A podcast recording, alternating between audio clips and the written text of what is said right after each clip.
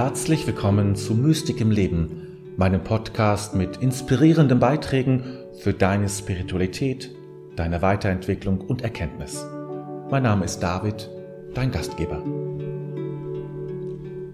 Nicht helfen sollen? Wirklich? Kann es Gründe geben, nicht zu helfen? Dabei ist doch Barmherzigkeit und Hilfe das Merkmal oder das Merkmal des Christentums schlechthin. Wir haben große Werke gegründet, Caritas, Diakonisches Werk, Miserio oder Brot für die Welt. All das steht doch für das Christentum, ist doch Teil unserer DNA oder etwa nicht. Und dann soll es falsch sein zu helfen? Das Urbild des Helfens steht doch immerhin im Neuen Testament. Der Samariter, der nicht wie die Schriftgelehrten am verletzten Mann am Straßenrand vorbeigeht, sondern ihn mitnimmt, versorgt und in einer Herberge sogar Geld dafür dalässt, damit er auch nach seiner Abreise versorgt wird. Oder denken wir an Mutter Teresa, die ja der moderne Inbegriff von selbstlosem Dienst an, den, an denen die Hilfe benötigen ist. Sie hat es immerhin zu einem geflügelten Wort gebracht. Wenn man ausdrücken will, nicht allen Menschen helfen zu können oder zu wollen, dann fragt man gerne rhetorisch, bin ich denn Mutter Teresa? So und nun das. Es soll falsch sein können, zu helfen. Ja, tatsächlich. Kann es falsch sein zu helfen und sehr oft ist es das auch. Manchmal frage ich mich, ob all unsere Sozialindustrie, nenne ich es jetzt mal ein bisschen boshaft, die wir in den letzten Jahrhunderten aufgebaut haben, ob die nicht eher eine Verstetigung der Nöte als eine Änderung gebracht haben. Für Einzelne kann das anders sein, aber wenn wir auf das Ganze schauen, dann kann sich doch die Frage stellen, ob das wirklich geholfen hat. Aber ich will ja gar nicht politisch werden und ich will erst recht gar kein Geld kürzen oder sowas. Darum geht es mir nicht. Mir geht es um die Hilfe, die ein Mensch einem anderen angedeihen lässt. Darum geht es mir. Und da sage ich, ja, das kann falsch sein. Ich erinnere mich an einen Buchtitel, den ich nicht vergessen kann. Er lautet Bitte nicht helfen, es ist auch so schon schwer genug. In diesem Titel wird ja unterstellt, dass Helfen die Sache nicht einfacher macht, sondern letztlich zu einer zusätzlichen Belastung führt. Und daraus resultiert dann, dass es ohne Hilfe leichter ist. Aber was macht denn Helfen zu einer Belastung? Oder wie ist es um das Helfen bestellt, dass ich sage, wir sollten es besser lassen? Und da gibt es einige Punkte, die ich dir erklären möchte und die deutlich machen werden, weshalb das Helfen so problematisch sein kann und ich will danach natürlich auch erklären, welche Art des Helfens ich für besser halte. Aber dazu später. Was macht das Helfen also so problematisch? Stell dir vor, dein Partner oder deine Partnerin ist alkoholabhängig. Der übliche Weg ist doch, diese Tatsache zunächst möglichst lange zu verheimlichen und nicht wahrhaben zu wollen. Dann beginnt der Weg der Hilfe. Man geht zu Therapeuten, schließt Vereinbarungen, versteckt den Alkohol, versucht den Alkohol zu beschränken. Versprechen werden gegeben und angenommen. Man gibt sich selbst die Schuld, meint versagt zu haben als Partnerin oder Partner. Immer mehr verstrickst du dich mit dem Partner rund um den Alkohol. Man nennt es Co-Abhängigkeit. Und so wird die Sucht verstetigt, wird aufrechterhalten und letztlich, könnte man auch sagen, gefördert. Dabei wollte man doch nur helfen. Es ist gewiss ein klassisches Beispiel, macht aber deutlich, wie sehr das Helfen schaden kann. Und das passiert nicht nur bei Alkohol. Dort sind wir es gewohnt, von Co-Abhängigkeit zu sprechen. Ich glaube, dass dieses Problem sehr viel häufiger bei sehr viel mehr Notsituationen und Krankheiten auftritt. Notsituationen haben eine bestimmte Energie, die uns anspricht und unser Helfenwollen mobilisiert. Dabei werden wir oft blind und kommen so in eine Verwobenheit mit der Not und dem Notleidenden, die uns nicht gut tut. So erzeugt Helfen schnell ein Opfer. Es gibt den Schwachen und es gibt den Starken, der das Geld, die Kompetenz und die Zeit und die Fähigkeit hat, und einen anderen Menschen, der genau das nicht hat. So kann helfen, so kann helfen, andere erst richtig zu Opfern machen, damit den Betroffenen in eine Haltung bringen, die sehr schwer wieder aufzulösen ist. Das Opferdasein führt dann schnell zu einer Entwürdigung, denn man weiß es ja besser. Man weiß, was der andere braucht und was nicht, was es jetzt zu tun gibt, was dran ist. Wüsste der Notleidende es, dann würde er es ja tun. Also sage ich ihm, was er machen soll.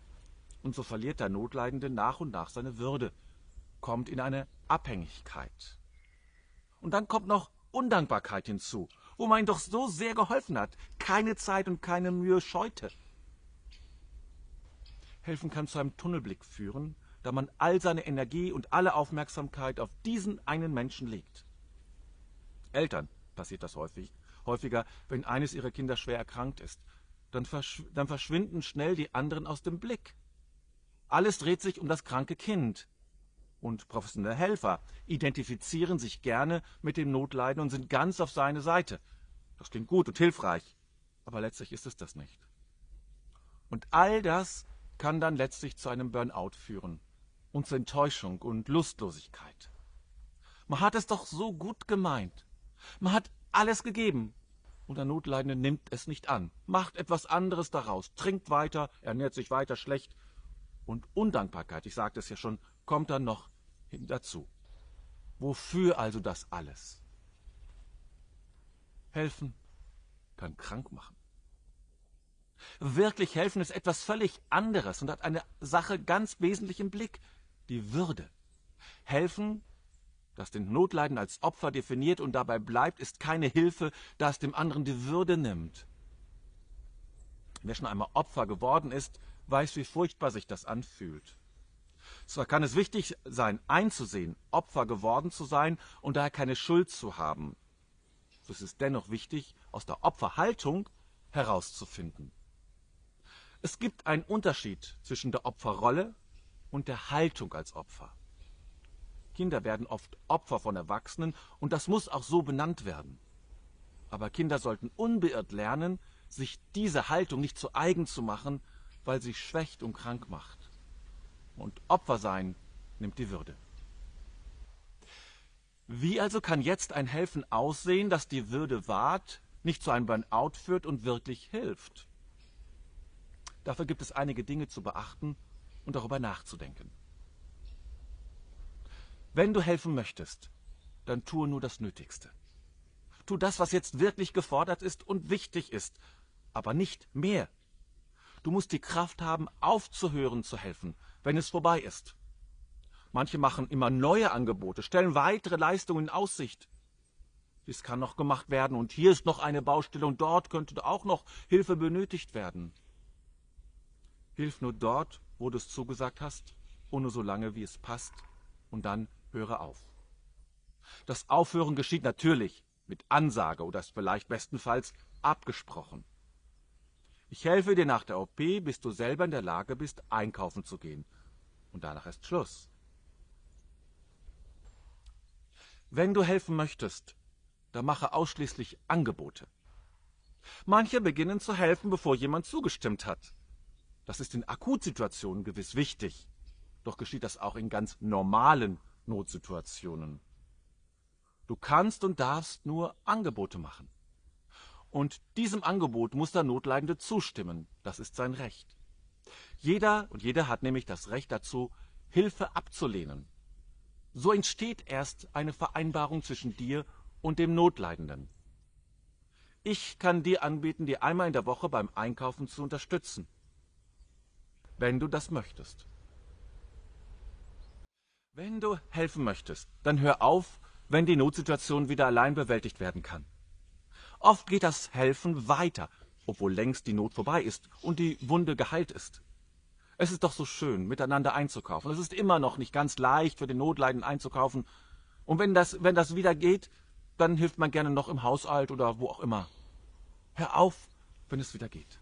Sage, dass du den Eindruck hast, dass es wieder geht und du dich deshalb aus diesem Dienst zurückziehst.